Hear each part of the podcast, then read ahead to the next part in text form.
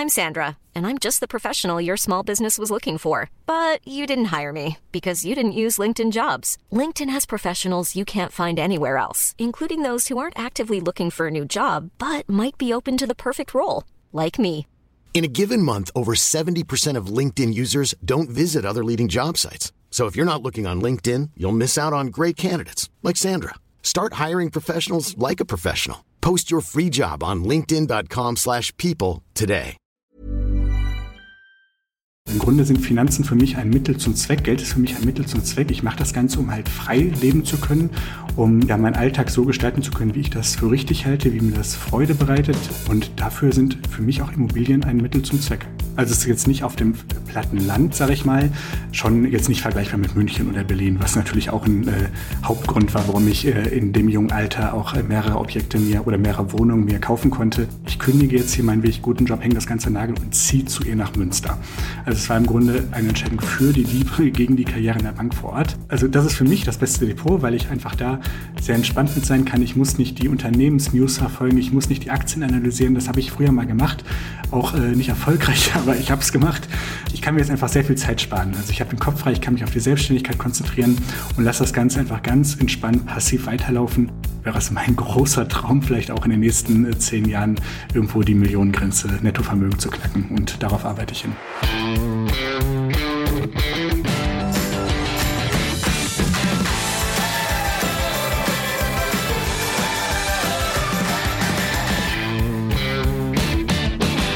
Mitte März feierte der Finanzrocker-Blog den achten Geburtstag. Wenn ich jetzt auf die Zeit zurückblicke, ist es erstaunlich, wie viele interessante Personen ich kennengelernt habe. Dabei hatte ich längst nicht alle dieser spannenden Lebensläufe in meinen Podcasts zu Gast.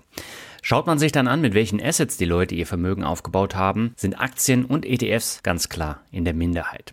Das ist eher der langfristige Kicker. Bei mir und vielen anderen war es ganz klar das schon oft thematisierte Humankapital, mit dem ich mein Vermögen aufgebaut habe und auch noch ganz viele andere. Das ist mein persönlicher Tenbagger. Bei anderen Menschen sind das Immobilien, mit denen sie ein Vermögen aufgebaut haben. Auf den ersten Blick fällt mir da meine ehemalige Kollegin Linda ein, die innerhalb weniger Jahre mit einer soliden Finanzierung mehrere Ferienimmobilien in Lübeck-Travemünde gekauft hat. Linda hatte ich im vergangenen Jahr zu Gast. Auch Sebastian, der mit Anfang 30 schon 18 Immobilien gekauft hat und sogar schon zweimal im Podcast darüber berichtet hat, kommt mir in den Sinn. Und natürlich auch Carsten, der mit Garagenparks sein Vermögen aufgebaut hat. Beide hatte ich im September 2022 erst zu Gast im Podcast. Auch in der heutigen Folge habe ich einen Gast, der mit 27 auf fünf Immobilien und einen ETF zum Vermögensaufbau setzt. Und damit heiße ich dich herzlich willkommen zu einer neuen Finanzrocker-Folge. Mein Name ist Dani Kort und ich habe heute Ricardo Tunissen zu Gast. Ricardo hat einen spannenden Lebenslauf, über den wir heute sprechen. Er startete mit einer Ausbildung als Bankkaufmann und arbeitete einige Jahre in der Baufinanzierung. Mit 23 fing er an, mehrere Immobilien am Niederrhein zu kaufen. Heute besitzt er fünf Immobilien, ist mittlerweile als Content Creator selbstständig und bespart parallel einen ETF. In 70 Minuten sprechen wir über seine Investments, worauf er geachtet hat und warum er selbst zur Miete wohnt. Und es geht natürlich auch um die Risiken der Selbstständigkeit und die Probleme mit den sozialen Netzwerken. Und wir gehen jetzt ab zum Interview mit Ricardo. Auf geht's. Meine Leitung geht heute nach Wuppertal zu Ricardo Tunissen. Nach einer erfolgreichen Karriere in einer Bank hat er sich mittlerweile selbstständig gemacht. Mit 23 hat er schon sechs Wohnungen gekauft. Was dahinter steckt und warum er so mutig war, sich jetzt selbstständig zu machen, das erklärt Ricardo heute im Interview. Aber erstmal herzlich willkommen im Finanzrocker Podcast, Ricardo. Schön, dass du da bist. Ja, hallo Daniel. Vielen Dank für die Einladung. Ja, du bist ja momentan ziemlich präsent in Podcast- und YouTube-Formaten. Das heißt, das, was du gerade machst, das kommt auch unheimlich gut an, oder? Äh, vielen Dank, das freut mich, äh, so wiedergespiegelt zu bekommen. Ähm, und äh, ja, also ich habe da auch das Gefühl, dass ich mittlerweile ähm, ja eine Möglichkeit gefunden habe, meine Leidenschaft mit anderen Menschen zu teilen, dass da Leute auf der anderen Seite auch sitzen, die sagen, okay, das finde ich spannend, das möchte ich weiter verfolgen und ich bin guter Dinge, dass das hoffentlich auch noch weiter so läuft in den nächsten Monaten und Jahren. Ja, wir vertiefen ja gleich nochmal, wie du dich selbstständig gemacht hast und was du gerade machst. lass uns aber erstmal mit deinem spannenden Werdegang anfangen. Du hast 2013 deine Karriere mit einer Ausbildung als Bankkaufmann begonnen. Warum hast du dich damals dafür entschieden, in einer Bank zu arbeiten und deine Ausbildung dazu machen? Ursprünglich ging das in meinem Schülerpraktikum los, äh, im Jahr 2011. äh, ja, ging es quasi darum, bei uns in der Schule, dass wir uns eine Praktikumsstelle suchen. Ich bin im, im Dorf groß geworden auf dem Land und da gab es im Grunde immer so die Sparkasse, äh, die, die jeder im Grunde kannte. Und da habe ich dann mich auch entschieden, das Schülerpraktikum dort zu machen. Ich muss im Nachgang sagen, das war wirklich ein großes Glück, denn das hat mir von Anfang an äh, echt viel Spaß gemacht. Ich hatte äh, die Möglichkeit, in die unterschiedlichsten Abteilungen reinzuschnuppern, sei es jetzt von dem Servicebereich, in der Kundenberatung, in der privaten Baufinanzierung, als auch in der Immobilienabteilung. Und äh, ja, da war relativ schnell die Entscheidung getroffen, dass ich äh, auch zur Bank möchte. Mm, als ich dann mich für die Ausbildung begonnen habe, äh, beworben habe, da war äh, tatsächlich die Stellenausschreibung ähm, für die Ausbildung von der Volksbank vor Ort schneller. Äh, und ich hatte mich dann bei der Volksbank beworben und so bin ich dann ursprünglich auch bei der Volksbank gelandet, mit dem Hintergrund, Junge, lernen doch mal von Anfang an irgendwas Solides und äh, deswegen bin ich in die Bank gekommen. Da würde mich jetzt natürlich interessieren, hat sich denn durch die Ausbildung dein Finanzwissen parallel dazu entwickelt oder ist das Finanzwissen erst viel später gekommen? Hm, das hat sich auch während der Zeit entwickelt, äh, aber ich würde auch aus heutiger Sicht sagen, dass das meiste, was ich gelernt habe, gar nicht so sehr durch die Bankausbildung gekommen ist, sondern äh, privat in meiner Freizeit erworben wurde. Also ich äh, bin quasi in die Bank gekommen, weil mich das Thema Wirtschaft, Finanzen grundsätzlich schon immer interessiert hat, auch wenn ich da noch nicht wirklich äh, groß Ahnung hatte. Bin dann in die Ausbildung gestartet, bin von vielen Seiten mit Informationen überschüttet worden, sage ich mal, habe aber trotzdem zusätzlich privat äh, mich noch äh, mit den YouTube-Kanälen die, die gängigen YouTube-Kanäle Finanzfluss, äh, Finanztipp weitergebildet, auch über deinen Podcast in den letzten Jahren gestolpert. Und ich muss, mhm. glaube ich, auch aus heutiger Sicht sagen, alles, was ich privat gemacht habe, das hat mir aus finanzieller Know-how-Sicht nochmal deutlich mehr gebracht als wirklich die reine Bankausbildung. Okay. Und wann hast du konkret angefangen, an der Börse zu investieren? Ursprünglich hat das Ganze begonnen im Jahr 2012, wo ich erstmal mit dem Thema äh, Börse in Kontakt gekommen bin. Und zwar ging es darum, dass äh, ich die vermögenswirksamen Leistungen meiner Ausbildung anlegen sollte. Und in der Bank ist es so, dass man sich im Grunde ein Jahr vorher äh, mit seiner Kundenberaterin, mit seinem Kundenberater zusammensetzt und einfach mal bespricht, jo, in einem Jahr geht's los, im Jahr 2013, dann kriegst du vermögenswirksame Leistungen, bei mir 40 Euro pro Monat. Wie sollen die denn angelegt werden? Und äh, dann wurde mir im Termin vorgeschlagen, ja, Ricardo, du kannst das Ganze entweder in einen Bausparvertrag investieren, monatlich, oder an der Börse in einen Fonds investieren. So bin ich im Grunde mit der Börse erstmalig in Kontakt gekommen. Äh, tatsächlich habe ich mich damals für den Bausparvertrag entschieden und habe da okay. auch die, äh, die nächsten Jahre die vermögenswirksamen Leistungen reinge, äh, reingespart.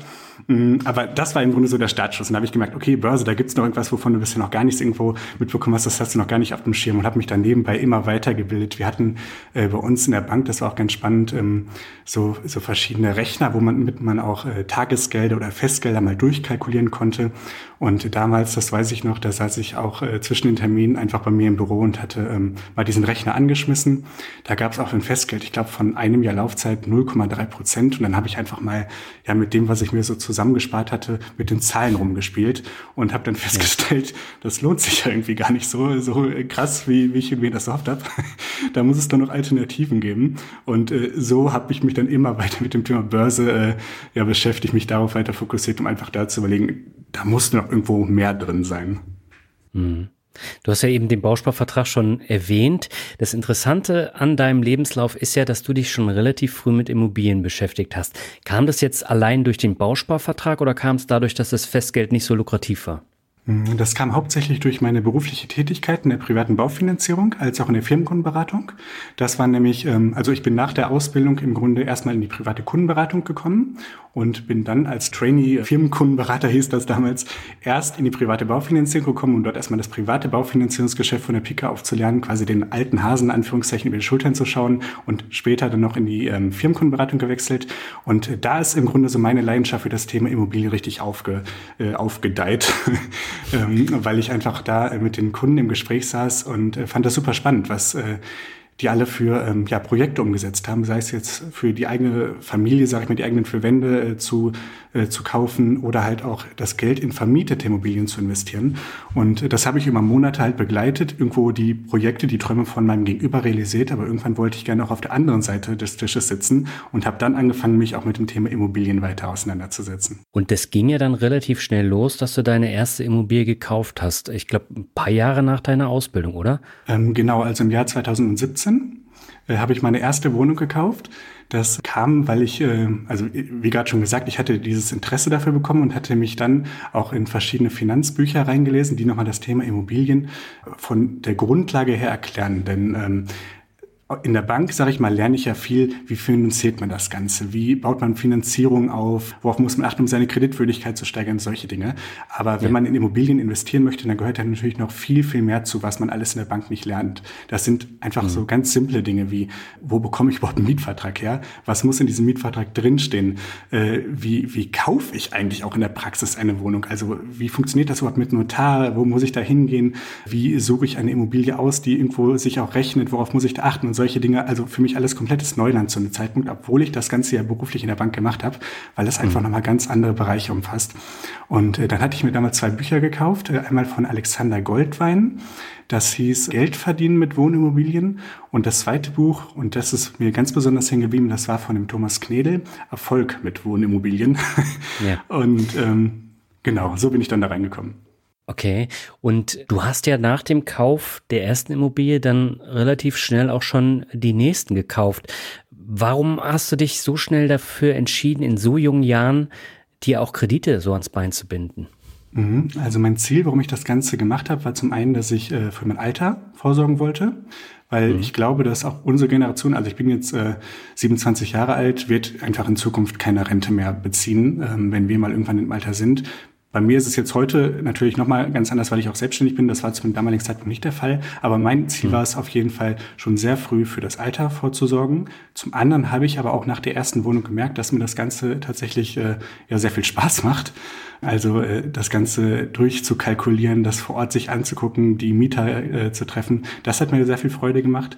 Und der dritte Punkt ist im Grunde, ich habe in den vermieteten Immobilien eine Art, ja, so kleines Unternehmen gesehen. Also im Grunde äh, hat ja eine Immobilie, wie ein Unternehmen auch, monatliche oder regelmäßige Einnahmen, regelmäßige Ausgaben, im Grunde auch beschäftigte Angestellte, das kann jetzt der Verwalter sein oder Handwerk oder wie auch immer. Und das fand ich auch sehr faszinierend. Und dadurch, dass sich diese Ziele, die ich auch bei der ersten Wohnung hatte, nicht verändert haben nach dem Kauf, habe ich weitergemacht, weil es hat mir nach wie vor Spaß gemacht, es hat sich nach wie vor gelohnt, gerechnet und äh, ja, warum dann aufhören, wenn es noch möglich war? Gelohnt und gerechnet heißt, die Miete zahlt äh, praktisch die Kredite ab. Genau so ist es. Also ich habe bei allen Wohnungen darauf geachtet, dass die Wohnungen Cashflow positiv sind. Das heißt, dass ich monatlich nicht draufzahlen muss. Und äh, dadurch, äh, ja, im Grunde, jede Wohnung, die ich gekauft habe, hat meinen monatlichen Einnahmen erhöht. Nichtsdestotrotz natürlich auch das Risiko, was ich äh, damit eingegangen bin, äh, auch mit erhöht. Also das, äh, das muss man sich natürlich bewusst machen, wenn man überlegt, in Immobilien zu investieren. Aber ich war bereit, das Ganze zu machen und äh, deswegen habe ich dann auch weitergemacht. Hm. Nun ist es ja so, du hast in der Bank gearbeitet, das heißt, du hast wahrscheinlich auch andere Konditionen bekommen. Das konntest du dann natürlich auch nutzen. Ne? Du warst ja jetzt kein unbeschriebenes Blatt, was in eine Bank geht und da Finanzierung haben will, sondern du hast dort gearbeitet. Die haben gesehen, du hast einen Festvertrag und äh, wir können dir den Kredit geben. Oder lief das anders ab? Ähm, ja, das lief äh, tatsächlich anders ab. Und zwar habe ich äh, in der Volksbank ja gearbeitet. Äh, nach der Ausbildung war es halt auch so, dass viele aus meinem Ausbildungsjahrgang ähm, in der Kreditabteilung gearbeitet haben und aus irgendeinem Grund fand ich das damals irgendwo unangenehm, wenn meine äh, Kollegen äh, quasi meine Kredite genehmigen oder mit äh, da drüber schauen. Und deswegen habe ich äh, damals bei der Sparkasse finanziert. Also bei der Volksbank Echt? gearbeitet und bei der Sparkasse finanziert. okay. äh, dadurch hatte ich dann auch leider keine Mitarbeiterkondition oder ähnliches. Aber äh, okay. ja, zum damaligen Zeitpunkt fand ich das aus irgendeinem Grund angenehmer. Äh. Habe ich dann auch erstmal äh, die ersten äh, Wochen, wo das Ganze aktiv geworden ist, gar nicht so rum erzählt, weil ich das auch komisch fand, äh, hey, ich, ich arbeite hier finanziell woanders, aber als ich es dann irgendwann auch mal öffentlich kommuniziert habe, konnte das im Grunde auch jeder nachvollziehen, als ich gesagt habe, ja, ich wollte ehrlich gesagt einfach nur, dass das über äh, Schreibtisch läuft, wo ich nicht mit in der Ausbildung zusammen war. Jetzt hast du ja insgesamt äh, sechs Wohnungen. Ähm, hast du mit deinen Kollegen darüber gesprochen, dass du so viele Immobilien besitzt oder war das kein Thema für dich? Nee, das war tatsächlich ähm, kein Thema für mich. Also ich hatte ähm, zwei Kollegen, mit denen ich dann äh, im Laufe der Monate darüber gesprochen habe, äh, weil die beiden halt auch in Immobilien investiert hatten und wir dann einfach darüber auch ins Gespräch gekommen sind. Aber ansonsten ist das Thema bei mir wirklich, äh, ja, oder ich, ich spreche da gar nicht so häufig, zumindest zum damaligen Zeitpunkt drüber. Also ich glaube auch, dass nach wie vor viele meiner ehemaligen Kollegen das gar nicht wissen. Ich glaube auch, dass viele, mit denen ich zum Beispiel in der Schule war, das gar nicht wissen, weil ich das auch so im bekannten Freundeskreis nicht groß thematisiere. Ich spreche im Grunde von morgens bis abends darüber, aber halt nur auf Social Media, äh, wo ich halt weiß, dass die Leute sich auch irgendwo dafür interessieren. Im privaten Umfeld halte ich das Thema ja. eigentlich immer so ein bisschen zurück, weil ich auch die Erfahrung gemacht habe, dass äh, so das Thema Finanzen äh, nicht unbedingt so auf der Party der Gesprächsöffner sind, sondern eher so der Gesprächskiller. Und da will ich äh, auch einfach äh, mich so ein bisschen vor diesen Situationen äh, bewahren. Da würde mich jetzt mal wirklich interessieren. Jetzt äh, sind wir beide ja im selben Bereich tätig als äh, Finfluencer mit äh, Social Media und wir geben relativ viel Preis. Ich habe bei mir im Umfeld gemerkt, das interessiert kaum einen. Die, die hören sich die Podcasts nicht an, die schauen sich die Videos nicht an. Von daher brauche ich auch gar nicht so offensiv da sprechen. Ist es bei dir ähnlich oder guckt sich dein Umfeld deine Videos an? Das war mir total ähnlich. Also ähm, meine, meine Eltern gucken sich meine Videos an, meine, okay. meine, meine, meine Freundin auch. Aber sonst, wenn ich jetzt mal wirklich durch meine Abonnentenliste durchscrollen würde, ich glaube, ich kann an weniger als zwei Händen abzählen, wie viele Leute da sind, die ich wirklich privat kenne. Also sei es jetzt aus der Schule, aus der Ausbildung. Es liegt natürlich zum einen daran, dass ich das jetzt nicht groß thematisiert habe, dass vielleicht viele das auch gar nicht wissen. Auf der anderen Seite weiß ich aber auch, dass manche über die Kanäle Bescheid wissen, dem Ganzen aber trotzdem nicht so groß folgen, weil einfach das Interesse nicht so da ist, was ich extrem schade finde. Ich habe mich quasi dazu entschieden, mich auch auf Social Media mit Leuten auszutauschen, die die gleiche Leidenschaft wie ich haben. Und mein Ziel ist es gar nicht so sehr, äh, Leute, die einfach sagen, ich habe das Interesse daran nicht zu bekehren, sondern ich möchte im Grunde mit Leuten äh, da quatschen, die einfach auch sagen, mich interessiert das, ich will mehr erfahren, lass mal quatschen, Ricardo. Hm, spannend.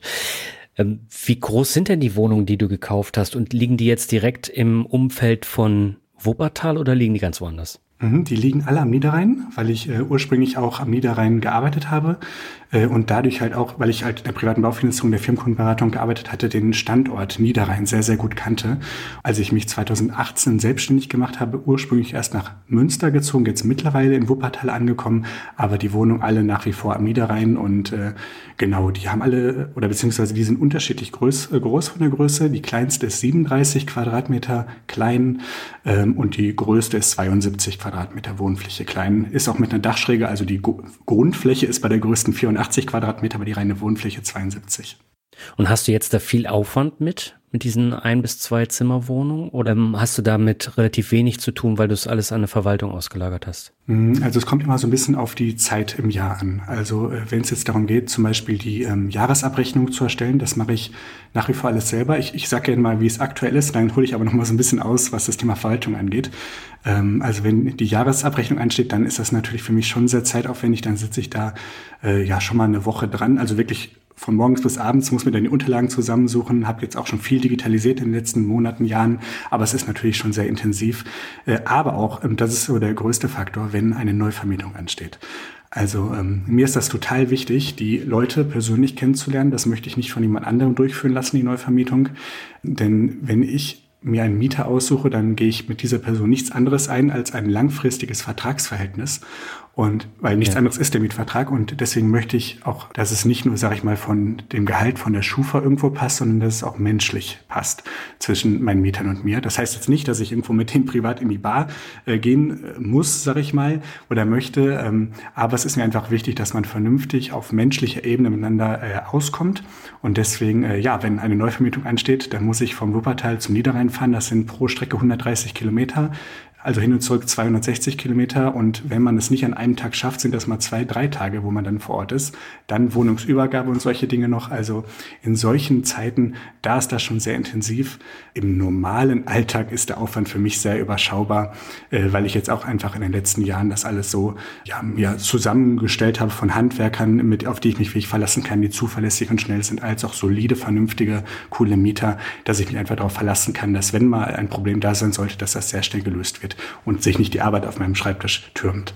Jetzt hole ich aber gerne noch mal aus zu dem Thema Verwaltung, weil das ist okay. ganz, ganz spannend. Es war nämlich nicht immer so, dass ich alles über meinen Schreibtisch habe laufen lassen. Ursprünglich habe ich auch gesagt, ich mache erstmal alles selber, weil ich wissen will, wie das funktioniert. Und dann, als ich 2018 äh, gekündigt hatte und mich selbstständig gemacht habe, nach Münster gezogen bin, dachte ich, okay, jetzt wohnst du nicht mehr im Niederrhein, wohnst in Münster. Vielleicht macht es ja doch Sinn, irgendwo eine Verwaltung extern zu beauftragen. Hatte mir dann Angebote geben lassen von verschiedenen Sondereigentumsverwaltungen, also nicht nur die die Hausverwaltung, die man sowieso hat, wenn man eine Eigentumswohnung kauft in einer Eigentümergemeinschaft, sondern noch zusätzlich eine sogenannte Sondereigentumsverwaltung, die sich quasi um alles kümmert, was innerhalb der Wohnung stattfindet. Also um äh, Mieter, um die Mieterkommunikation, um Reparaturen in der Küche, im Bad oder wo auch immer. Also alles, was in meiner Wohnung selber passiert hatte mich dann auch für eine Sondereignungsverwaltung entschieden, mit der ich dann auch 2018 und 2019 zusammengearbeitet habe. Und äh, leider ist das halt komplett in die Hose gegangen. Das hat überhaupt nicht funktioniert. Um es mal jetzt vielleicht ein bisschen konkreter zu machen, äh, ich hatte Mieterwechsel, habe mich da zu diesem Zeitpunkt dazu entschieden, okay, jetzt gibst du einmal die Verantwortung ab und lässt das einmal von dem Makler dieser äh, Sondereignungsverwaltung durchführen, die Neuvermietung. Und das hat leider nicht so gut geknappt im Resultat, dass über mehrere Monate die Miete äh, nur verspätet, teilweise gar nicht reinkam, was grundsätzlich nicht so der absolute Horror wäre, weshalb ich gesagt habe, dass das möchte ich beenden, weil das hängt ja nicht zwingend mit der ähm, Verwaltung zusammen. Das Problem war, dass ich über vier, fünf Monate darüber nicht in Kenntnis gesetzt wurde und das halt am Ende erst gemerkt habe, ähm, ja, weil die regelmäßigen Ausschüttungen nur noch ähm, ja nicht mehr in der vollen Summe erfolgt sind, weshalb ich mir dann halt alle Unterlagen zuleiten lassen, Umsätze durchgegangen bin Stück für Stück, weil das auch nicht mein eigenes Konto war, das war ein internes Verwalterkonto, wo ich keinen Einblick drauf hatte, habe dann alles durchgeguckt und gesehen, ey, seit drei, vier Monaten kommt die Miete gar nicht mehr, ich wurde gar nicht informiert, was ist denn da los? Das war für mich damals sehr, sehr schade, diese Erfahrung, ähm, weshalb ich dann wieder alles quasi zu mir auf meinen Schreibtisch geholt habe, was nicht bedeutet, dass ich mir das für die Zukunft nicht wieder vorstellen kann grundsätzlich, aber meine Empfehlung ist auch, wenn man das für sich selber, wenn man das jetzt gerade vielleicht hört und überlegt, ist das für mich vielleicht auch interessant, so eine Sondereignungsverwaltung? Ja, es kann sehr viel Sinn machen, aber achtet darauf, dass ihr wirklich eine gute Sondereignungsverwaltung engagiert, äh, die zuverlässig ist und äh, wo man sich auch in Absprachen hält. Aber wo äh, sieht man das denn? Dass die so gut sind? Du kannst es von außen natürlich nur schwer sehen. Also du kannst im Grunde nur auf bisherige Erfahrungsberichte von anderen äh, Kunden setzen. Also im Grunde äh, überlegen im Freundes- oder Bekanntenkreis rumfragen, wo ist jemand, der vielleicht auch in Immobilien investiert, mit wem arbeitet der zusammen, wen kann er empfehlen oder vielleicht auch mal in der Bank nachhören äh, in seiner Hausbank, äh, wer da vielleicht auch so immer gut empfohlen wird. Ja, das sind alles Dinge, die ich früher nicht gemacht habe, die ich heute anders machen würde. Aber im Grunde, du, du kannst es halt äh, von außen nie hundertprozentig garantieren, ob die Verwaltung wirklich gut ist. Ich finde das sehr interessant, weil ich habe ja in der Vergangenheit auch äh, diverse Interviews zum Thema Immobilien geführt. Viele haben es ausgelagert und die haben nur gute Erfahrungen gemacht. Und da bin ich schon so ein bisschen hellhörig geworden, weil es gibt immer Verwaltungen, wo es nicht so gut läuft. Aber du bist tatsächlich der Erste, der das so offen anspricht. Das finde ich interessant. Ja, also ich, ähm, ich denke mal, das war eine sehr schwierige Zeit. Das hat auch echt wehgetan, hat auch echt äh, viel Schweiß gekostet. Aber wenn ich das jetzt vielleicht noch irgendwo so ein bisschen wandeln kann, dass jemand daraus was lernt, dann hat es ja vielleicht auch so sein Gutes gehabt. Mhm. Du hast eingangs gesagt, äh, du machst das in erster Linie für deine Rente, weil du erwartest, nichts äh, da zu bekommen oder nicht sonderlich viel. Das heißt, äh, welche Ziele verfolgst du darüber hinaus jetzt mit den Immobilien, die du hast? Mhm, also zum einen äh, ist es äh, der monatliche Cashflow, der mir auch ähm, sehr viel äh, Freiheit ähm, ermöglicht, weil ich einfach weiß, dass äh, unabhängig davon, was ich jetzt sage ich mal aktiv verdiene in, in meiner Selbstständigkeit, dass da immer eine Summe X tendenziell reinkommt, was übrigens nicht bedeutet, dass ich äh, Mieteinnahmen als passives Einkommen ansehe. Das tue ich nämlich nicht, denn da hängt extrem viel Arbeit auch mit zusammen, je nach Zeitpunkt. Äh, aber das ist auf jeden Fall ein Faktor, also die regelmäßigen laufenden Einnahmen, die, äh, die mich da erfreuen. Zum anderen, ja, macht mir das ganze Thema Vermietung einfach Spaß. Ich finde das cool, mich da reinzufuchsen ja, mich einfach solide aufzustellen, weil im Grunde sind Finanzen für mich ein Mittel zum Zweck, Geld ist für mich ein Mittel zum Zweck. Ich mache das Ganze, um halt frei leben zu können, um ja meinen Alltag so gestalten zu können, wie ich das für richtig halte, wie mir das Freude bereitet. Und dafür sind für mich auch Immobilien ein Mittel zum Zweck, ja. Und äh, du hast eben gesagt, die Wohnungen liegen am Niederrhein. Das heißt, die liegen jetzt nicht in einer großen Stadt, sondern schon eher dörflich-ländlich, oder? Genau so ist es, ja. Also es ist jetzt nicht auf dem platten Land, sage ich mal, schon jetzt nicht vergleichbar mit München oder Berlin, was natürlich auch ein äh, Hauptgrund war, warum ich äh, in dem jungen Alter auch äh, mehrere Objekte mir oder mehrere Wohnungen mir kaufen konnte. Das wäre natürlich äh, mit der gleichen Größe so in Berlin oder München undenkbar gewesen, aber am mhm. Niederrhein hat das für mich funktioniert. Ja, das gleiche hat äh, mein Hörer Sebastian auch schon in den beiden Podcast-Folgen mit ihm davon erzählt. Der hat ja mit 30 dann auch ein Dutzend Immobilien gehabt und die hat er auch alle nicht in äh, Großstädten gehabt, sondern in kleineren Städten und auch ein bisschen ländlicher, weil da die Preise in den letzten Jahren nicht so explodiert sind wie jetzt in Großstädten, aber jetzt hier in Lübeck ist es ja genauso, da ist es auch explodiert von den äh, Preisen her. Wäre es für dich heute noch denkbar, zu diesen Preisen da Immobilien zu kaufen? Äh, ich, ich antworte mal ein bisschen anders auf die Frage. Und zwar, äh, für mich ist wichtig, wenn ich eine Immobilie kaufe, dass sie sich rechnet.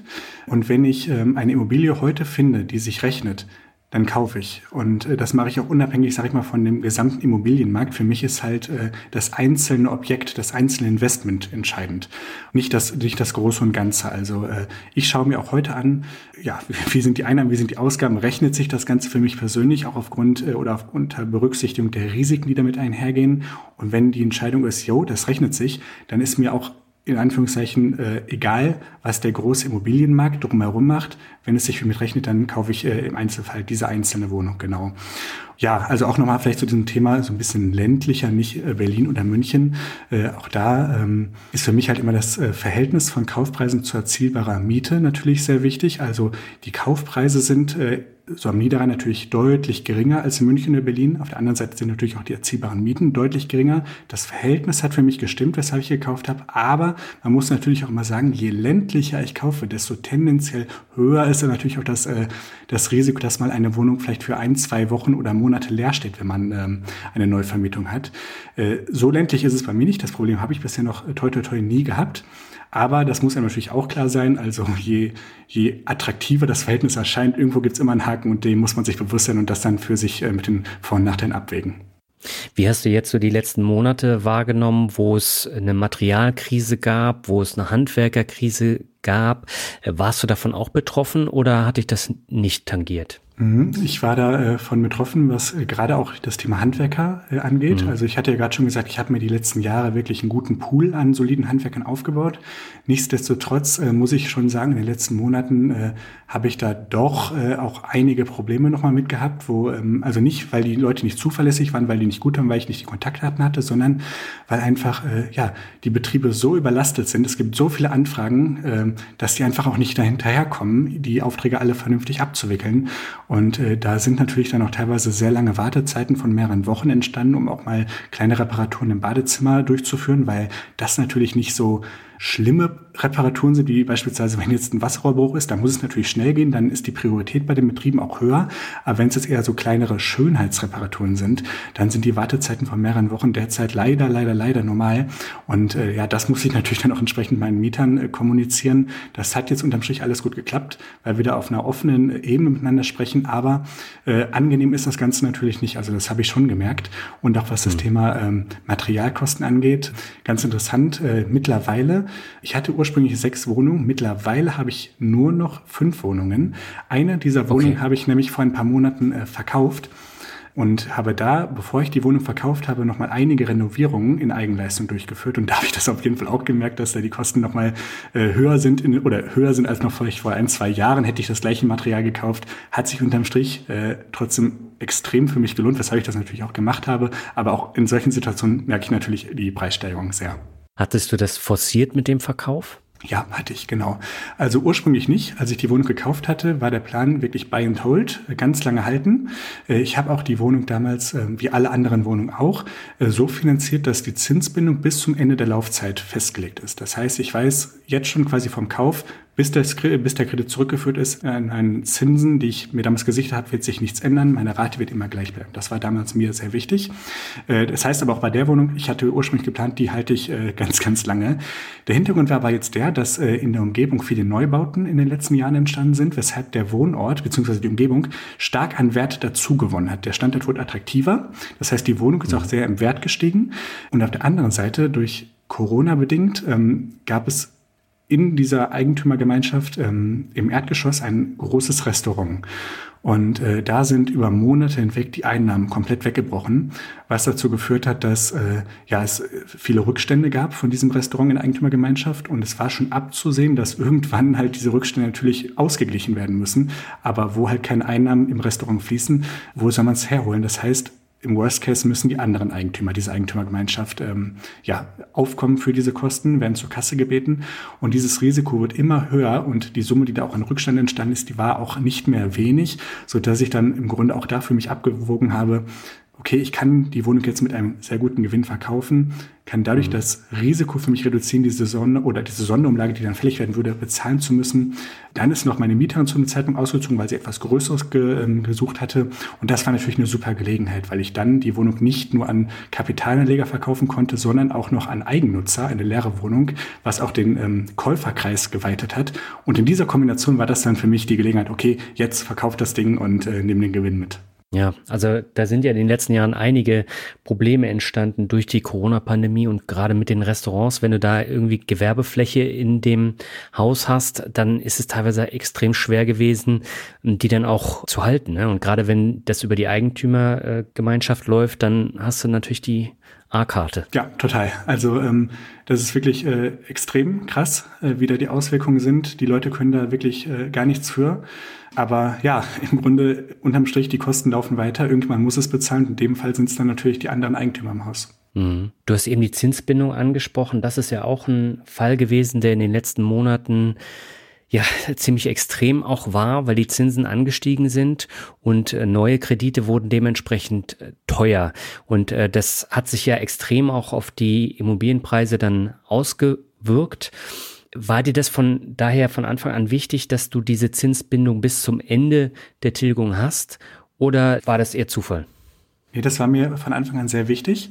Ähm, das Thema Immobilien ist ja mit vielen verschiedenen Risiken verbunden. Äh, und ich dachte mir, die Risiken, die ich vermeiden kann, die vermeide ich auch von Anfang an, um das irgendwo so ein bisschen auch kalkulierbar zu machen. Ich bin zum damaligen Zeitpunkt nicht davon ausgegangen, dass die Zinsen kurz- oder mittelfristig stark steigen werden. Das hat mich selber jetzt, muss ich sagen, sehr überrascht.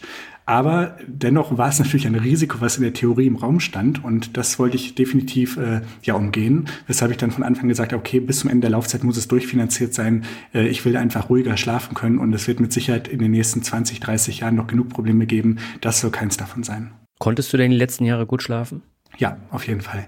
Ich glaube, je mehr man sich auch über ein bestimmtes Thema informiert, wo man sein Geld investiert, je mehr Know-how man aufbaut, desto mehr Sicherheit gewinnt man auch, desto eher kannst du natürlich auch für dich abschätzen, ob das jetzt irgendwo die richtige Anlageklasse für dich selber ist. Und zum anderen äh, kannst du auch, wenn mal Probleme entstehen, die relativ gut und relativ einfach wieder lösen, weil du einfach das entsprechende Know-how aufgebaut hast.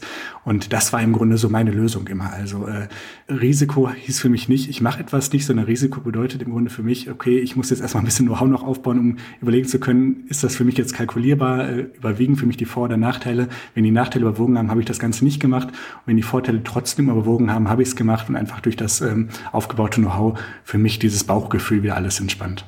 Und wie hast du jetzt die Energiekrise mitbekommen als Immobilienbesitzer? Also ich hatte mit meinen Mietern äh, persönlich auch gesprochen äh, zum Teil, ähm, habe auch die Betriebskostenvorauszahlung etwas angepasst, aber habe auch erstmal gesagt, okay, wir, wir lassen es jetzt erstmal im Großen und Ganzen wie, wie bisher, vielleicht eine kleine Erhöhung, aber natürlich die klare Empfehlung geben, legt euch bitte privat etwas Geld zur Seite.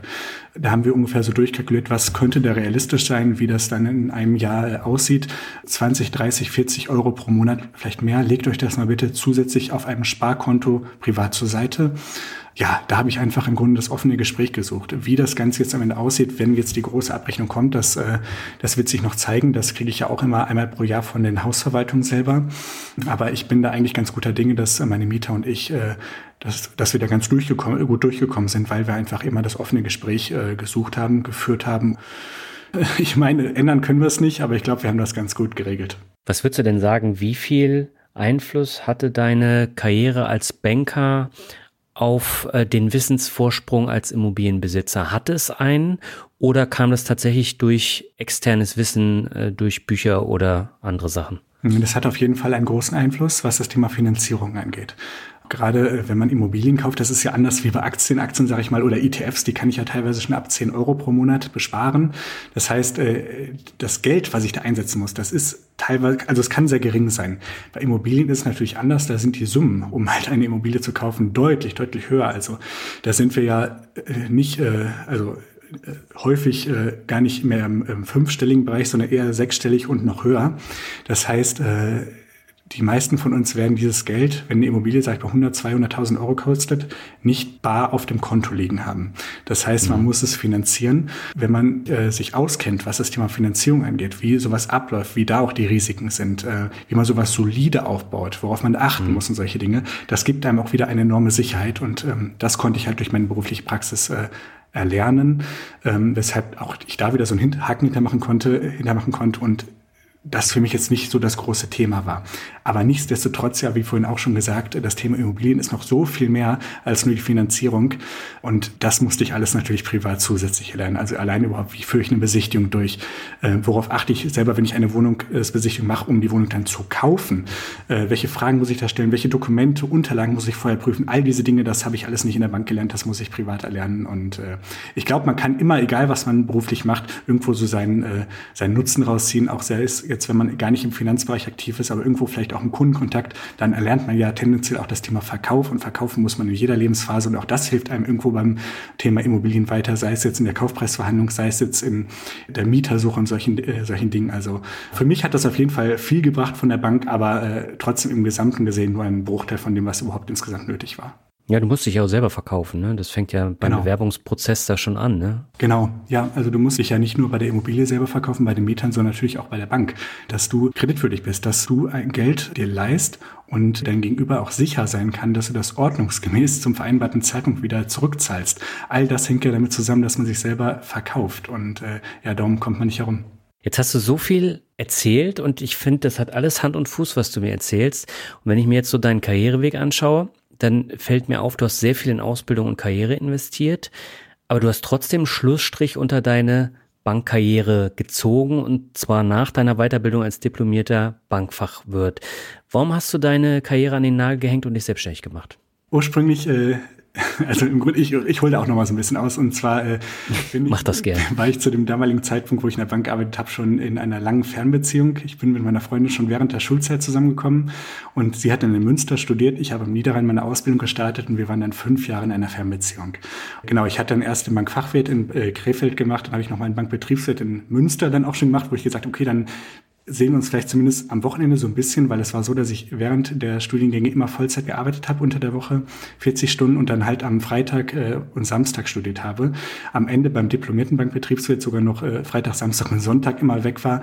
Also ich war im Grunde nie zu Hause. Ich hatte sehr, sehr wenig Zeit für meine Partnerin und das wollte ich ändern, weshalb ich dann irgendwann mich entschieden habe, okay, Karriere schön und gut, aber du wohnst im Niederrhein, sie wohnt in Münster, das ist einfach zu weit. Ich möchte so nicht äh, das weiter fortführen. Ich kündige jetzt hier meinen wirklich guten Job, hänge das ganze Nagel und ziehe zu ihr nach Münster.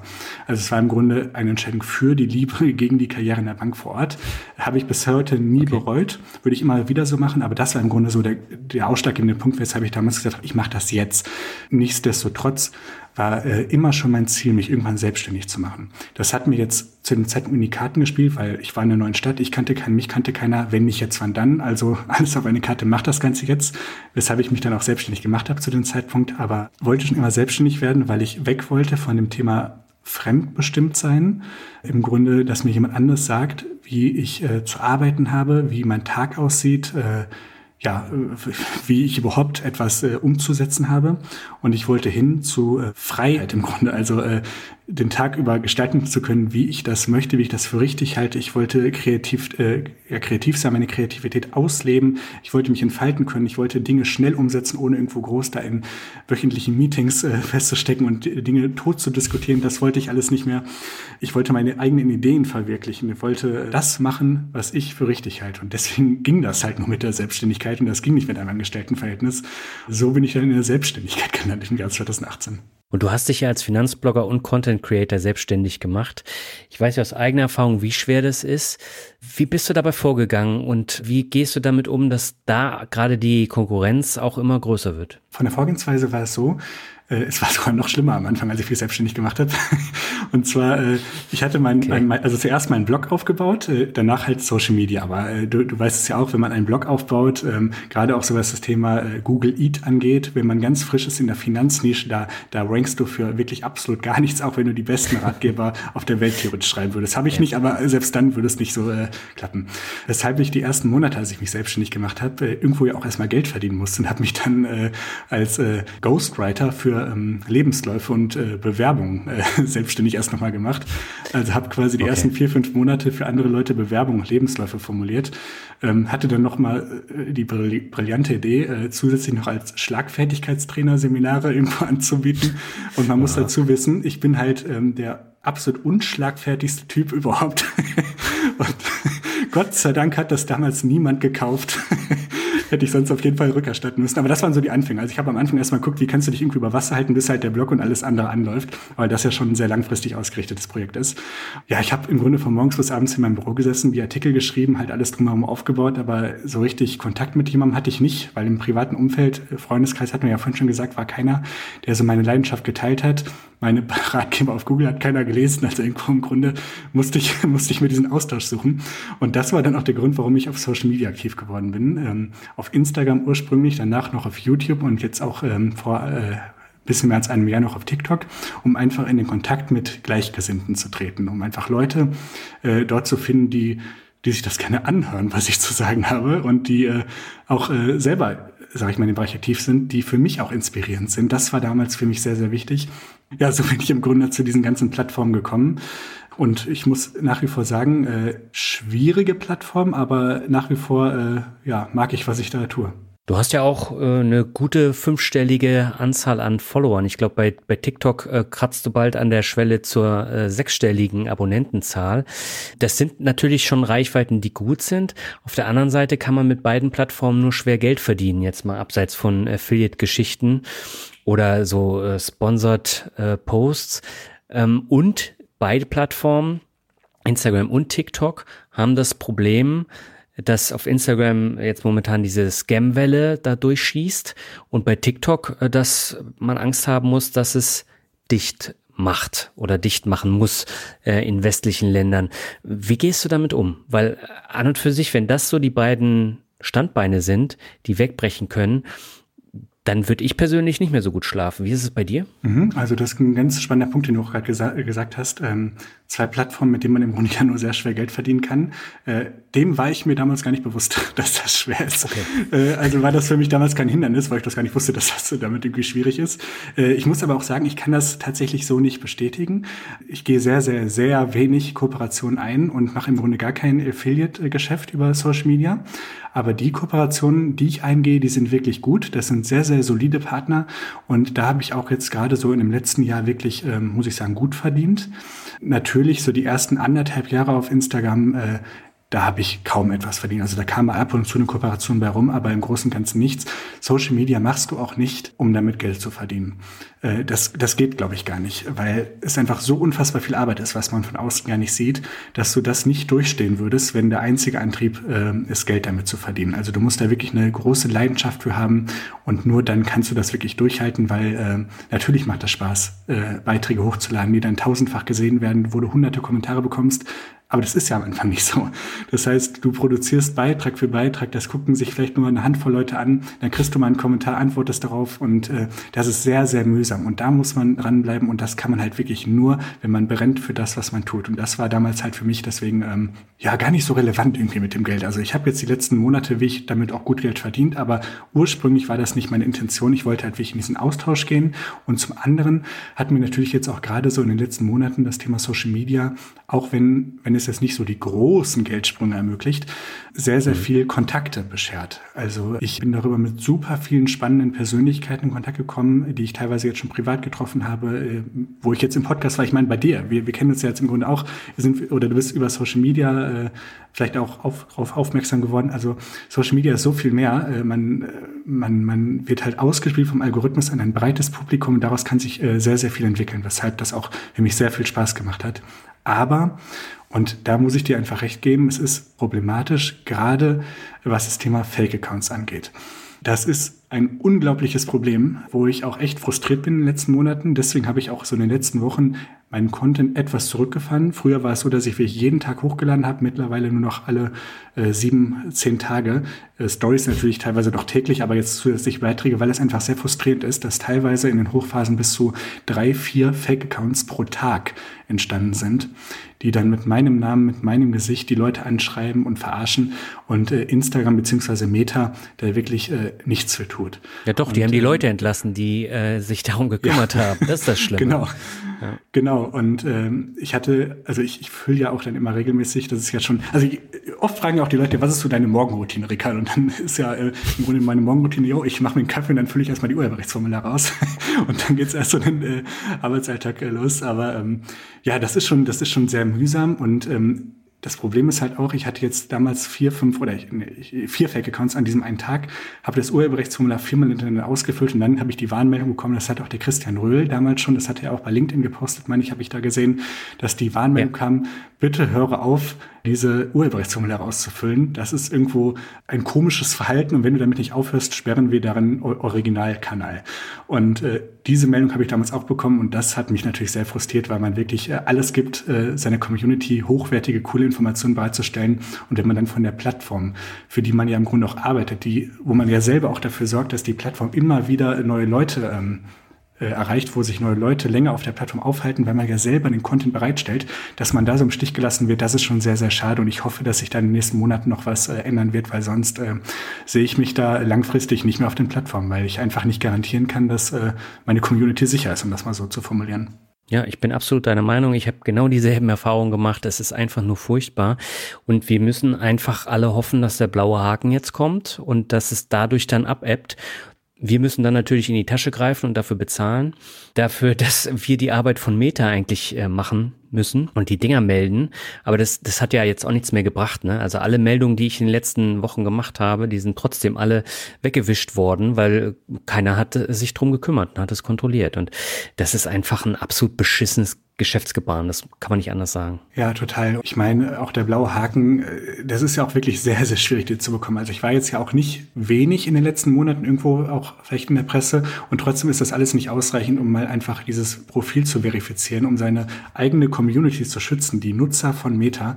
Äh, sehr, sehr schade, aber ja, einem sind da die Hände gebunden und sobald dieses Abzeichen wirklich verfügbar ist, dann äh, zahle ich da halt auch für. Hauptsache irgendwo, ich kann die Seriosität bewahren und halt auch äh, äh, ja, mein, mein Gesicht und meinen Namen im Internet schützen, weil jemand, der mich kennt, der weiß, dass ich die Leute nicht irgendwo von mir aus anschreibe und irgendwo da in irgendwelche Trading-Seminare reinschicke. Aber jemand, der mich nicht kennt und dann von einem Ricardo Thunissen, der vielleicht mit einem S geschrieben wird, angeschrieben wird, der, der checkt das nicht und geht darauf ein und am Ende ist das eigene Gesicht ein eigener Name da, den man damit verbindet. Ja, also ich habe das ja teilweise jetzt auch auf Facebook, dass äh, die Fake-Accounts von Daniel Kort machen und die Leute dann privat anschreiben. Äh, dann habe ich das unter jedem Beitrag bei Facebook kommt jetzt diese Kryptomafia ja. als Finanzrocker getarnt, die dann Kommentare abgibt und dann kommt die Bot Army, die dann 20 Kommentare auf diesen Kommentar abgibt und ich komme gar nicht mehr hinterher mit dem Löschen. Und das Problem ist, ich kann meinen eigenen Post, den ich gar nicht abgesondert habe oder einen eigenen Kommentar, kann ich nicht melden. Das funktioniert nicht. Genau. Und, und, und dann, das sind auch nochmal Probleme. Ne? Ja, deine Kanäle, die Hauptkanäle werden dann von den ähm, Fake-Accounts selber noch blockiert, sodass du das gar nicht sehen kannst. Die Leute schicken dir Links, du kannst die Links nicht öffnen, weil der Kanal blockiert ist, die Person ist nicht auffindbar. Das heißt, äh, ich gehe im Grunde, ohne das Profil zu nennen, weil vielleicht geht die Strategie dann nicht auf, falls jemand jetzt von den Fake-Accounts irgendwo zuhört, äh, gehe immer über ähm, Kanäle von Freunden, von Freunden da rein und äh, kopiere mir darüber dann die Fake-Account-URLs, um das dann im Urheberrechtsformular einzufügen. Also ganz, ganz verrückter Weg. Äh, das muss sich auf jeden Fall ändern. Ja, die haben aber auch meinen Privataccount gesperrt. Ja, ja, genau. Also, also die, die, sperren auch alle Profile, die wahrscheinlich von der gleichen Person geführt werden. Deswegen muss ich da über Freunde gehen. Ja, ganz kurz nochmal zu äh, TikTok. Ähm, das ist ja eine Datenschutz-Drecksau, ich kann es ja nicht anders sagen. Ne? Also wenn du die App hast als Content Creator, ich bekomme wirklich täglich die Nachfrage, ob ich meine Telefondaten hochladen will. Und man muss es immer ablehnen. Und da sieht man schon, wie problematisch TikTok eigentlich ist. Bei der jungen Zielgruppe habe ich so das Gefühl, das interessiert sie nicht. Aber ich finde das schon sehr, sehr bedenklich. Wie siehst du das? Ich finde es auch bedenklich. Ja, äh, Punkt. Ich finde das auch sehr, sehr, sehr bedenklich. Äh, nichtsdestotrotz nutze ich natürlich TikTok, weil ich da auch einfach äh, wieder sehr, sehr viele coole Leute kennengelernt habe, ähm, die auch den Content mögen, die sich darüber weiterbilden können, die das irgendwo inspirierend, motivierend vielleicht auch finden. Deswegen ist es für mich auch keine ähm, Alternative, sage ich mal, jetzt auf diese Plattform zu verzichten. Aber nichtsdestotrotz, ja, auch die Plattform hat Probleme, die lassen sich auch nicht wegdiskutieren. Auch da muss sich was ändern. Aber ja, das haben wir natürlich auch leider nicht in der Hand. Jetzt haben wir ja eine ganze Zeit über dich, deine Karriere, deine Immobilien gesprochen und ich finde, es hat alles Hand und Fuß, was du sagst. Und äh, deswegen habe ich dich auch eingeladen. Und jetzt habe ich mir die Frage gestellt, was ist denn eigentlich dein Alleinstellungsmerkmal als Finanzblogger, Finfluencer, weil du hast keine Marke aufgebaut, du machst es mit deinem eigenen Namen, du machst es ja wahrscheinlich auch völlig bewusst. Trotzdem scheint es zu funktionieren, auch wenn du komplett anders vorgehst als alle anderen. Was ist dein Erfolgsgeheimnis? Mein Alleinstellungsmerkmal ist meine Person. Also äh, gerade auf Social Media, was das Wort ja auch schon sagt, ein soziales, äh, also also eine soziale Plattform man folgt nicht nur den Accounts für die reinen Informationen, sondern halt auch für die Person, die diese Informationen bereitstellt. Und äh, mich, mich gibt es nur einmal, mich gibt es nicht doppelt auf der Welt und das ist im Grunde mein Alleinstellungsmerkmal. Ich als Person mit meinen äh, Ecken und Kanten und Macken und äh, das scheint anscheinend äh, also abgesegnet worden zu sein, dass die Leute sagen, okay, der hat diese Probleme, der hat diese Macken und trotzdem mögen wir den vielleicht irgendwo oder trotzdem folgen wir dem. Äh, denn äh, auch da muss man sich aber ganz klar bewusst machen, alle Informationen, die reinen Informationen, die ich auf Social Media teile, die kann man sich auch zusammen googeln. Also äh, das ist jetzt nichts, was mich irgendwo einzigartig macht, dass ich der Einzige bin auf der gesamten Welt, der diese Informationen den Leuten bereitstellen kann. Ich bin auf Social Media, glaube ich, jetzt auch in den letzten Monaten gewachsen, weil ich diese Informationen, die man auch woanders bekommt, kombiniere mit einfach meiner Person, mit meiner Persönlichkeit und meinem Leben. Das bedeutet jetzt in der Praxis, um das jetzt mal ein bisschen greifbarer zu machen, ich, ich sage nicht nur, worauf man achtet, wenn man eine Wohnung verkauft, sondern ich nehme die Leute mit. Ich zeige äh, über meine Videos, äh, wie zum Beispiel eine Renovierung abläuft. Ich renoviere das Ganze selber. Ich habe jetzt Videos gemacht, wie ich zum Beispiel den äh, Boden in einer vermieteten Wohnung gestrichen habe äh, oder wo ich den, ähm, das, das, äh, den Teppichboden rausgerissen habe, um neues ähm, Vinyl ähm, zu verlegen. Und all diese Dinge, das ist natürlich sehr, sehr spannend, auch für die Leute, um einfach mal aus der Theorie in die Praxis zu kommen. Ich äh, gebe Einblicke in meine eigene Selbstständigkeit, wie ich jetzt auch ähm, das Ganze so aufbaue, wie das Ganze hinter den Kulissen aussieht. Und solche Dinge kannst du natürlich nicht kopieren. Das sind alles Content-Formate, jeder auf der Welt, sag ich mal, kann die exakt gleichen Informationen bringen, aber das kannst du nicht kopieren, weil das individuelle Einblicke hinter die Kulissen sind. Und ich glaube, dass das so im Grunde in der Kombination, äh, ja, wenn man das so bezeichnen will, das in Anführungszeichen Erfolgsgeheimnis ist, weil es das irgendwo greifbarer macht und man kann sich mit der Person, die den Content bereitstellt, vielleicht auch identifizieren. Und äh, ja, das ist im Grunde mein Alleinstellungsmerkmal. Deswegen auch mein voller Name, äh, meine Person. Mich gibt's nur einmal. Das hast du jetzt sehr schön zusammengefasst, aber ich habe mir die Frage gestellt, warum streicht man seinen Boden? der Hintergrund ist der, das war in der Wohnung, äh, die ich äh, verkauft habe. Der Boden, der war vorher, der war nicht so schön. Und äh, ist es abzusehen gewesen, dass die Person, die die Wohnung kauft, den Boden eh, also in der Küche, komplett neu macht. Also das wird alles rausgehauen.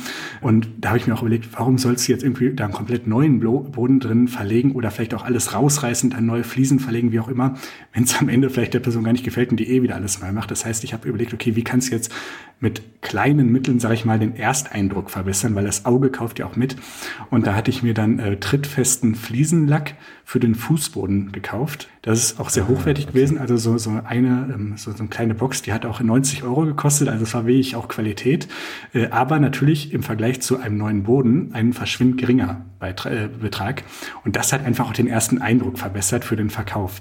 Auch bei diesem Prozess äh, habe ich die Kamera mitgenommen, habe das Ganze gefilmt. Und dieses Video, wie ich in der Küche auf allen Vieren hänge und diesen Fußboden lackiere, das ist tatsächlich mein erfolgreichstes Video äh, auf allen Kanälen über die letzten zweieinhalb, drei Jahre. Das hat jetzt über die Plattform hinweg organisch äh, über fünf Millionen Aufrufe erzielt.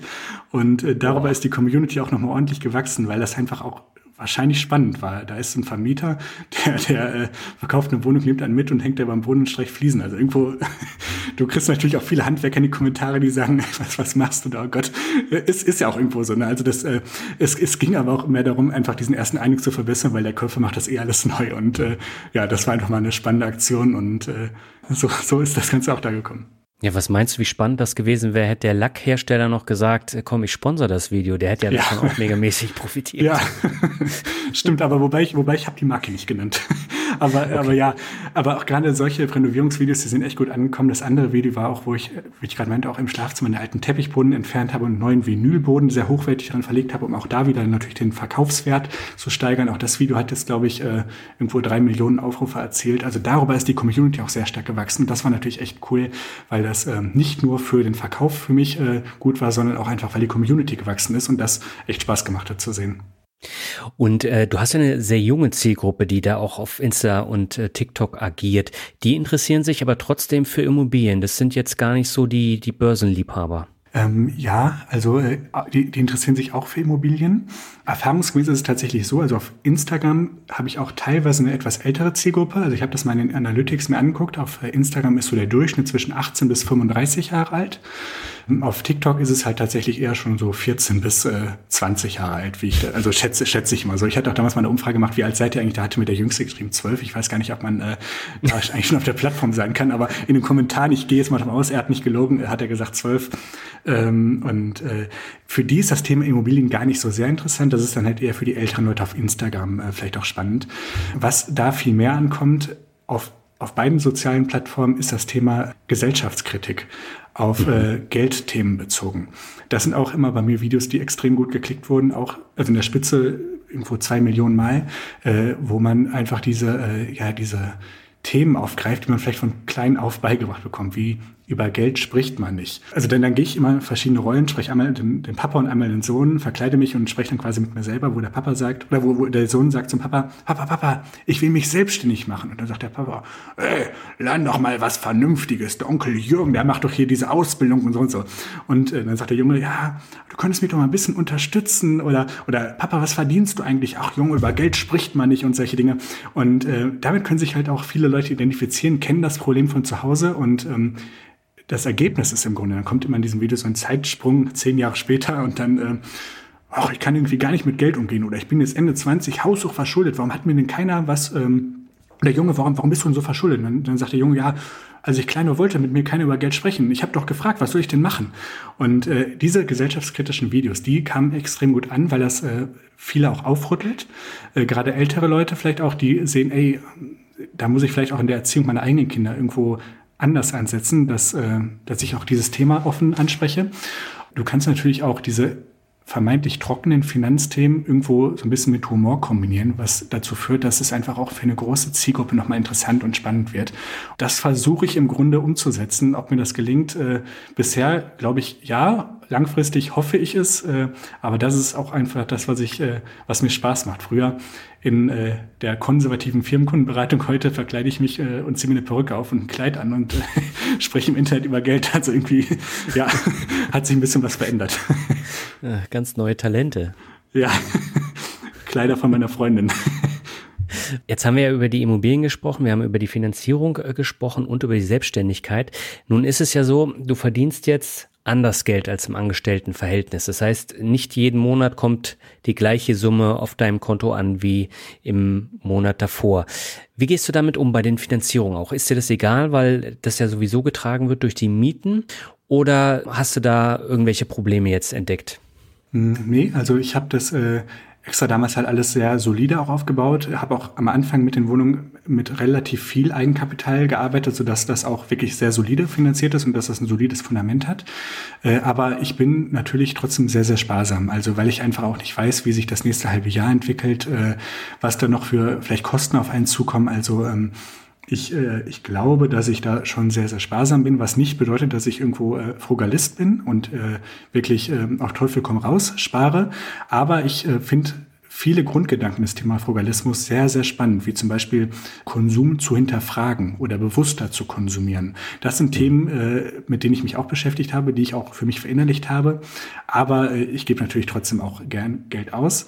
Äh, nichtsdestotrotz, ähm, ja, alles, was reinkommt, da lege ich auch einen großen Teil von zur Seite, investiere das Ganze, spare das Ganze, um auch da einfach äh, liquide zu bleiben um, wenn dann auch mal eine Sonderumlage bei den Wohnungen eintrifft von mehreren tausend Euro, was ja schnell passieren kann, falls mal ein Dach kaputt ist oder falls ein Wasserschaden dran ist, dass ich das auch bezahlen kann. Und äh, je mehr ich quasi eine Rücklage aufbaue, desto entspannter werde ich damit auch wieder. Okay.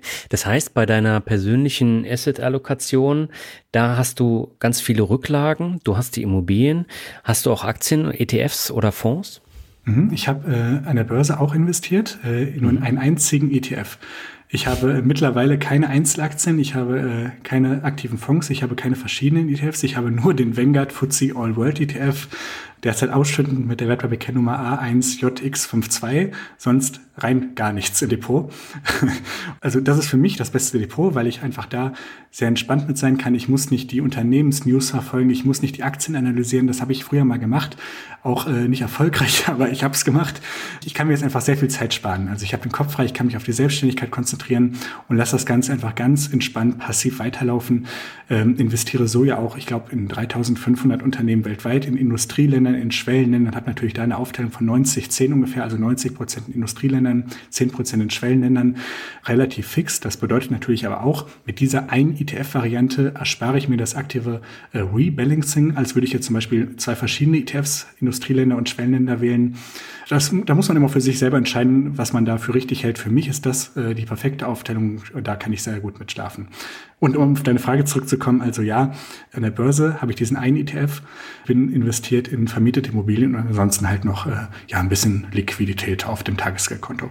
Und äh, wohnst du selbst zur Miete oder in einer deiner Wohnungen? Ich wohne selber zur Miete, genau. Das finde ich immer spannend, dass viele Immobilienbesitzer zur Miete wohnen. Ja, ja also ähm, hat im Grunde mehrere Punkte. Äh, zum einen, und das ist für mich der wichtigste, ich wohne nicht zur Miete, weil ich irgendwo so der große Anhänger bin von wegen kaufe nur zur Vermietung und wohne immer zur Miete, und alles andere ist irgendwie blöd. Das äh, sehe ich nämlich nicht so, weil mein äh, großes Lebensziel ist es, äh, im Grunde später einen eigenen Garten zu haben und davon morgens bis abends einen eigenen Schwimmteich zu bauen. Das ist, also das ist tatsächlich jetzt auf meiner Bucketliste Top 3. Das will ich unbedingt mal gemacht haben. Also wirklich mit dem Bagger da rumfahren, alles selber machen, diesen Schwimmteich zu bauen. Und das geht halt nur in Eigentum. Das heißt, langfristig will ich auf jeden Fall selbstgenutztes Eigentum haben. Äh, aber derzeit äh, mache ich das noch nicht, weil zum einen will ich mich mit meiner Partnerin noch gar nicht festlegen, wo wir langfristig wohnen wollen. Das können wir noch gar nicht. Wir sind ja aktuell noch zu, zu sprunghaft. Wir haben jetzt ja, wie gesagt, äh, in Münster gewohnt, jetzt nach Wuppertal gezogen. Wer weiß, ob wir vielleicht in ein, zwei Jahren noch woanders hin wollen. Da, da sind wir noch nicht sesshaft genug. Und auf der anderen Seite, äh, ja, im Grunde, ich suche ein großes Grundstück, um halt diesen Schwimmteich zu machen. Das kann ich aktuell überhaupt nicht bezahlen. Und da muss ich halt erstmal gucken, dass ich ähm, ja noch ein bisschen was zur Seite lege, noch andere Investitionen tätige, um auch da äh, ja einfach eine solidere Basis zu haben, um das Ganze umzusetzen. Aber äh, ja, das ist im Grunde so der Gedankengang, den ich da habe. Natürlich hast du auch jetzt hier, wenn jetzt irgendwie was bei uns in der Wohnung passiert, in der Mietwohnung, der Vermieter muss das reparieren, da muss ich mich drum mhm. kümmern. Ich habe nicht die Kaufnebenkosten von mehreren tausend Euro, wenn ich das Ganze jetzt gekauft hätte. Das Geld kann alternativ lieber investiert werden in vermietete Wohnungen in der Börse. Die Erträge daraus können einen Teil der Miete, die ich jeden Monat zahle, übernehmen und solche Dinge. Also ich glaube, es gibt kein richtig und kein falsch. Für mich ist das jetzt zum derzeitigen Zeitpunkt die beste Wahl. Und hast du dir jetzt äh, schon Ziele gesetzt, wo du in fünf oder zehn Jahren sein möchtest oder machst du das generell nicht? Also es ist auf jeden Fall schwierig, weil sich äh, in kurzer Zeit immer sehr, sehr viel verändern kann. Ganz Beispiel, TikTok ist jetzt aktuell meine größte Plattform auf Social Media. Die gab es ja vor ein paar Jahren noch gar nicht. Und äh, das hätte ich damals überhaupt nicht voraussehen können, dass überhaupt so eine Plattform entsteht. Ich halte es für schwierig. Dennoch habe ich natürlich übergeordnete Ziele. Zum einen habe ich jetzt ja noch eine zweite Selbstständigkeit Anfang des Jahres aufgebaut. Das ist eine Webdesign-Agentur wo ich im Grunde für äh, Unternehmen professionelle Firmenwebseiten äh, erstelle, hier ähm, Karriereseiten baue, den ganzen Bewerbungsprozess für Mitarbeiter, Digitalisierung und solche Dinge. Und das möchte ich gerne ausbauen und würde da auch gerne in den nächsten Jahren ähm, zwei, drei Arbeitsplätze schaffen. Das wäre ein richtig cooles Ziel, was ich erreichen möchte. Einfach das größer zu machen. Und äh, ja, so auch aus monetärer Sicht äh, wäre es mein großer Traum, vielleicht auch in den nächsten äh, zehn Jahren irgendwo die Millionengrenze Nettovermögen zu knacken. Und darauf arbeite ich hin. Okay, das ist ein klares Ziel. Das wundert mich immer. Also die Millionen, die scheint ja echt so die magische Grenze zu sein. Und da habe ich ja auch schon einige Gäste gehabt, die genau dieses Ziel hatten. Aber ich glaube, du gehst da sehr bodenständig ran und du bist keiner, der auf den Tisch haut und sagt, ich krieg das sowieso hin, ich bin der Geilste, sondern nee. du bist da wirklich äh, sehr zurückhaltend und bodenständig und äh, das mag ich sehr. Ja, vielen, vielen Dank. Und äh, nö, also ich, äh, ich arbeite da äh, ich werde da jetzt viel mich reinhängen, ich werde viel Kaffee dafür verschlingen und äh, ob es dann klappt, äh, also ich hoffe es natürlich, aber wenn nicht, ist auch kein Hals- und Beinbruch. Also das Wichtigste, klingt jetzt vielleicht ein bisschen stumpf, aber das Wichtigste ist einfach die Gesundheit. Ich will einfach jeden Morgen äh, ja, glücklich sein, ich möchte Spaß äh, daran haben, was ich tue. Ich möchte morgens aufstehen und mich auf den Tag freuen und äh, im Grunde, ich, ich glaube, Steve Jobs hat das ja auch mal gesagt, wenn du irgendwo morgens in den Spiegel schaust und immer das Gefühl hast, oder, oder wenn es der letzte Tag deines Lebens wäre und du das immer wieder vorstellst, immer das Gefühl hast, okay, wenn es der letzte Tag meines Lebens wäre und ich heute etwas anderes machen wollen würde und das an mhm. zu vielen Tagen hintereinander passiert, dann ist es halt etwas zu ändern und so versuche ich dann auch irgendwo zu leben. Also glücklich sein, gesund sein und ob es dann irgendwo mit der Million klappt, äh, ich hoffe es, aber wenn nicht, ist auch nicht schlimm. Ich wünsche dir auf jeden Fall ganz viel Erfolg dabei. Ich verlinke deine Social Media Kanäle und deine Webseite dann auch in den Show Notes und im Blogartikel. Und lass uns mal zum Ende zum Wordshuffle kommen. Ich nenne die Begriffe, du sagst, was dir dazu einfällt. Und beginnen möchte ich mit deinem Wohnort, nämlich mit Wuppertal. Die Schwebebahn auf jeden Fall. Und da muss ich auch immer, ist eigentlich gar nicht lustig, aber ich habe immer das Bild vor Augen, wie damals äh, auch der Elefant damit transportiert wurde. Das ist ja auch auf super vielen Postkarten hier abgedruckt, der dann auch tatsächlich aus der Schwebebahn rausgefallen ist. Aber äh, du magst Wuppertal. Ich äh, liebe Wuppertal. Ich finde es äh, super schöne Stadt. Ähm, Im Vergleich zum Niederrhein super hügelig. Du kannst nicht in die Ferne gucken, weil immer dahinter noch ein neuer Berg entsteht. Also es ist eine super coole Kulisse. Macht echt Spaß hier und hier kann man auch sehr, sehr, sehr gut spazieren gehen. Also falls ihr Bock habt äh, auf coole Spaziergänge, kommt nach Wuppertal. Okay, der nächste Begriff, da haben wir noch gar nicht drüber gesprochen, das ist eigentlich auch ein Alleinstellungsmerkmal von dir, nämlich Schnurrbart. Äh, Frank Frankreich-Urlaub. da ist dann, da, da ist dann nämlich entstanden. Also, äh, okay. Man muss gleich dazu wissen, ich bin vom Typ her so, mir wächst eigentlich gar kein Bart. Also ich habe wirklich nur diesen Schnurrbart drumherum, ich Babyhaut, also da ist, da wächst nichts rein, gar nichts. Und ähm, entsprechend lange hat das auch gedauert, äh, diesen zu züchten. Und damals waren wir, ähm, meine Freundin und ich, im Sommerurlaub in Frankreich. Da hatte ich dreieinhalb Wochen Urlaub und ich habe dann ursprünglich auch mit Nutella das Ganze mal so ein bisschen angemalt. Da gibt's auch Fotos auf Instagram, wo ich diese Fotos hochgeladen habe, okay. um zu gucken, ob mir das steht.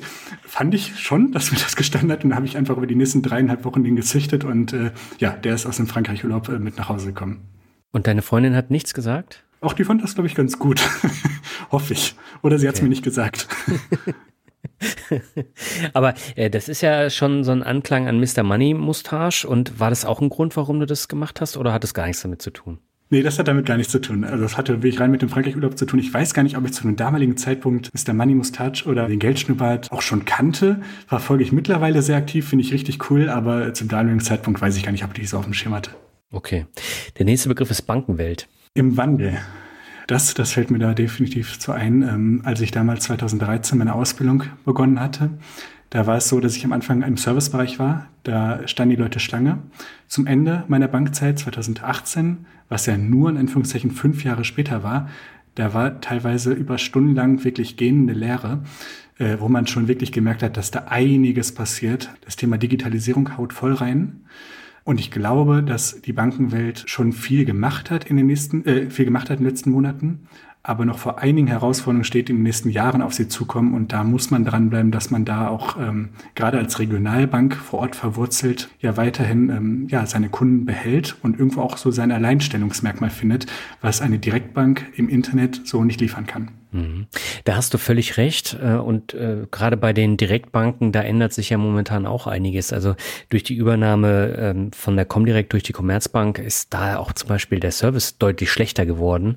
Und der Wettbewerb wird ja auch immer höher. Ne? Also das ist ja auch ein Hauen und Stechen. Das siehst du ja auch bei den Neobanken. Ne? Scalable gegen Trade Republic. Der eine bringt zwei Prozent Zinsen, dann kommt der nächste gleich mit 2,3 Prozent Zinsen und ja.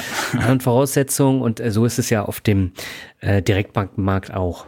Genau, genau. Und ähm, die Direktbanken, also ja, äh, die, die untereinander konkurrieren natürlich noch, und äh, aber ich glaube, dass wirklich auch diese Regionalbanken vor Ort verwurzelt, nicht so sehr im Internet präsent, die haben auch noch mal ganz andere Herausforderungen. Das wird richtig hart. Das merken ja viele natürlich auch schon in den letzten Jahren. Und da wird es extrem wichtig sein, irgendwo sein Alleinstellungsmerkmal herauszufinden, nicht in die äh, Konditionskämpfe zu gehen mit den Direktbanken, sondern sich darauf zu besinnen, was einen eigentlich selber ausmacht äh, und darauf voll zu setzen und irgendwo ähm, ja sich da nochmal ein entsprechendes Konzept zu überlegen. Das wird noch sehr, sehr spannend. Da werden wir noch einiges miterleben in den nächsten Jahren. Der nächste Begriff ist Selbstständigkeit. Freiheit. Punkt. Ist es wirklich Freiheit? Ja, also ich habe, äh, ich, ich hatte früher 9 to 5 gearbeitet und habe mich dazu entschlossen, von 9 to 5 wegzukommen, um jetzt von 9 to 0 Uhr äh, nachts zu arbeiten. Aber äh, ich muss sagen, wenn ich früher wirklich acht Stunden pro Tag in der Bank gearbeitet habe, dann war ich abends richtig fertig. Wenn ich jetzt hier 12, 13, 14 Stunden Tage habe, dann fühle ich mich abends energiegeladen, weil ich super viel umgesetzt habe. Und äh, ich mache auf, ich arbeite viel, viel mehr als früher. Aber ich arbeite für mich ich arbeite mit super viel Freude daran. Ich, äh, ich tanke total viel Energie durch das, was ich mache. Und das ist für mich Freiheit, im Grunde das machen zu können, was ich möchte. Natürlich habe ich auch jetzt Kunden durch die Webdesign-Agentur, wo ich liefern muss.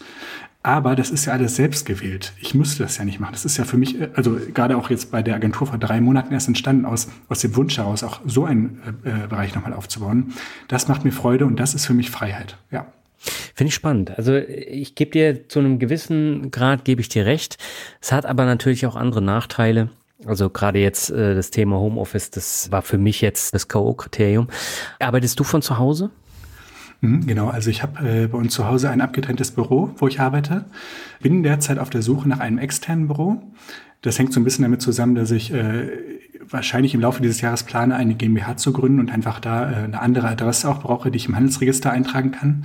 Äh, aber die letzten Jahre habe ich immer von zu Hause gearbeitet. Ich muss aber auch sagen, das ist auch, glaube ich, sehr viel Typsache. Äh, mir macht das Spaß. Ich liebe das. Äh, meine Partnerin arbeitet auch von zu Hause, ist auch selbstständig.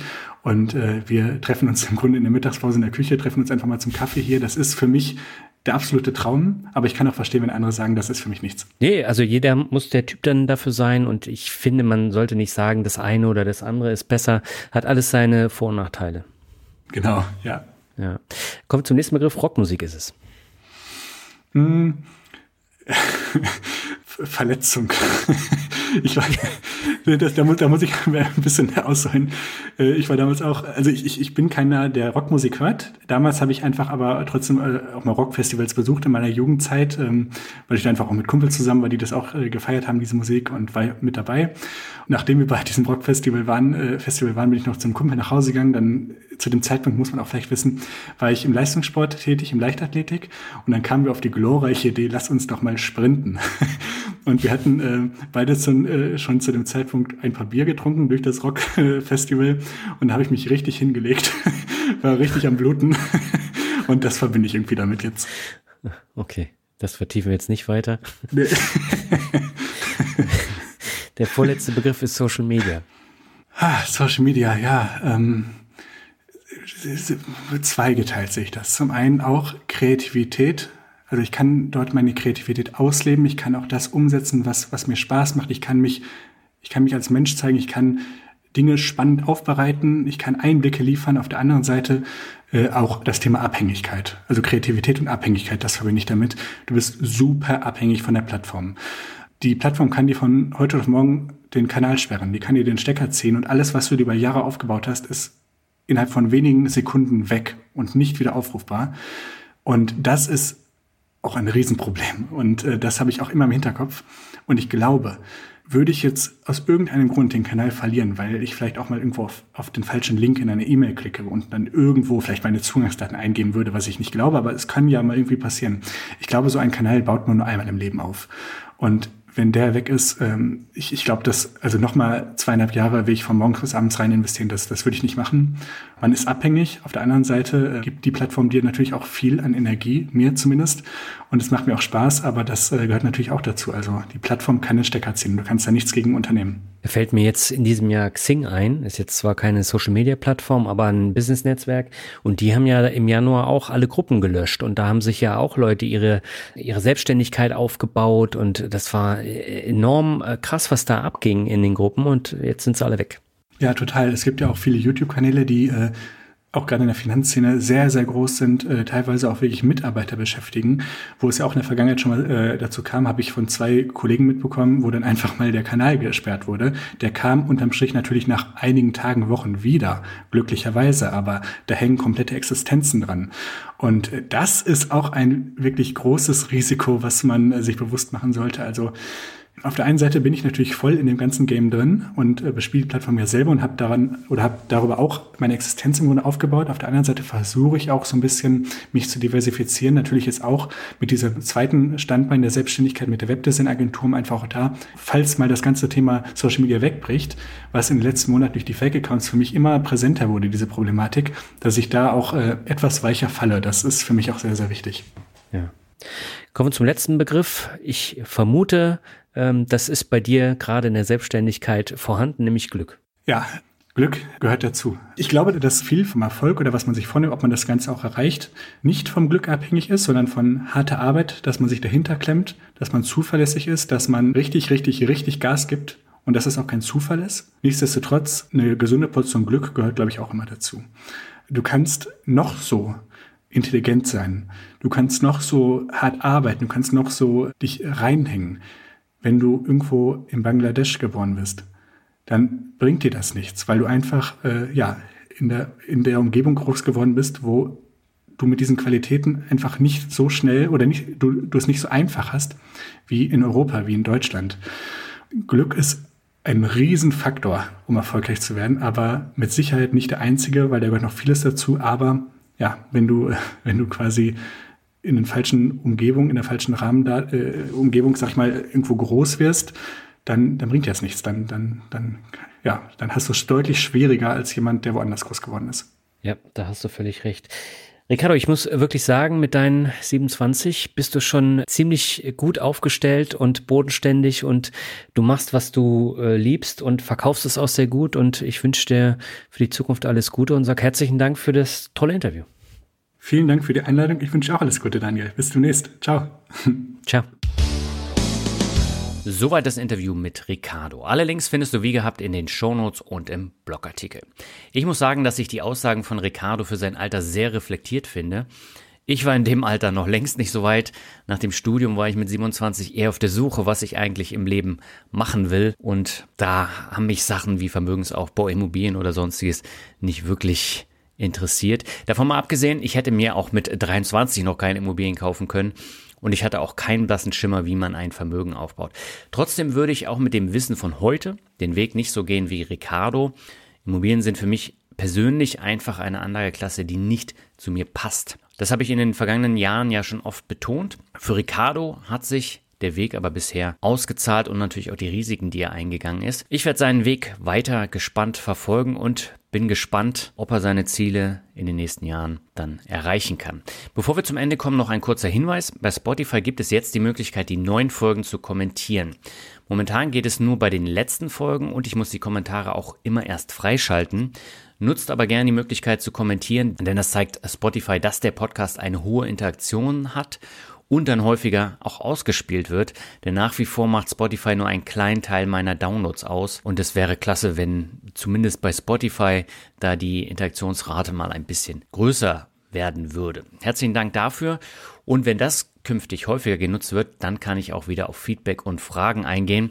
Bei Apple kamen, seitdem ich mit dem Vorlesen der Bewertung aufgehört habe, nur sehr wenige neue Bewertungen dazu. Und bei Spotify habe ich nun auch die Möglichkeit, Umfragen zu den einzelnen Folgen zu erstellen und das Hörerlebnis so etwas interaktiver zu machen. Nach wie vor kannst du natürlich auch noch den Blogartikel auf finanzrocker.net kommentieren. Damit sind wir am Ende dieser Folge angekommen. Wir hören uns jetzt im Mai wieder. Dann geht es um Portfolios, Dividenden, Software und natürlich wieder Humankapital.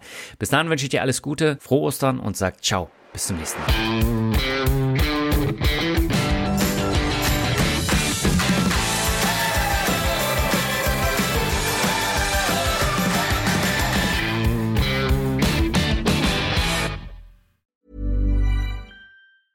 Hey, it's Danny Pellegrino from Everything Iconic. Ready to upgrade your style game without blowing your budget?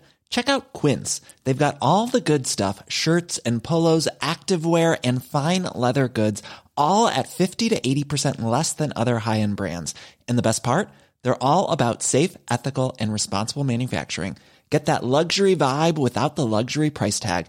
Hit up quince.com slash upgrade for free shipping and 365 day returns on your next order. That's quince.com slash upgrade.